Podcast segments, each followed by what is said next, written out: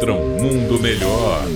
Uma crônica politicamente incorreta com Luiz Felipe Pondé. Pelo que a gente tem visto, a diplomacia brasileira e o Lula andam muito preocupados com o destino da população em Gaza. Eu acho que seria mais efetivo, por exemplo, o Celso Amorim que fez, inclusive, a introdução, uma edição brasileira de um livro simpático ao Hamas, que ele ligasse diretamente para os seus companheiros do Hamas e dissesse a eles o seguinte: olha, devolve os últimos reféns que vocês têm para Israel, que a chance de que acabe essa guerra imediatamente é grande. E com isso, os palestinos, mulheres e crianças, como dizem por aí, pararão de sofrer. Mas o problema desse argumento, desse pequeno conselho que eu dou à diplomacia brasileira, é que não adiantaria. Ao contrário do que parece, e nessa muitos intelectuais, jornalistas e gente supostamente inteligente fala por aí, o Hamas não está nem um pouco preocupado se vai morrer mil, dois mil e três mil. Eu até abriria um parêntese aqui para chamar a atenção de como a imprensa e a mídia em geral acreditam assim como criancinhas nos números que o Hamas oferece de mortos. Será que os números que eles oferecem são de fato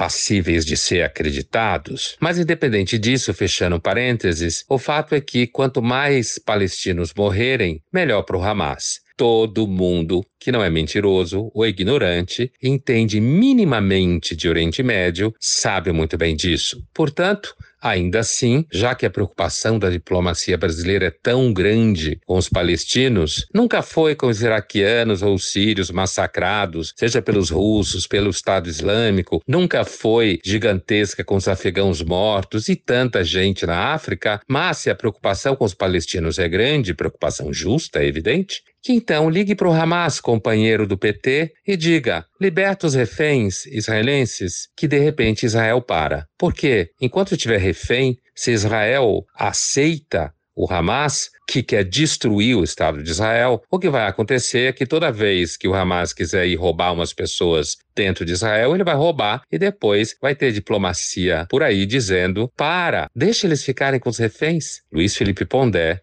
de São Paulo, para a Rádio Metrópole.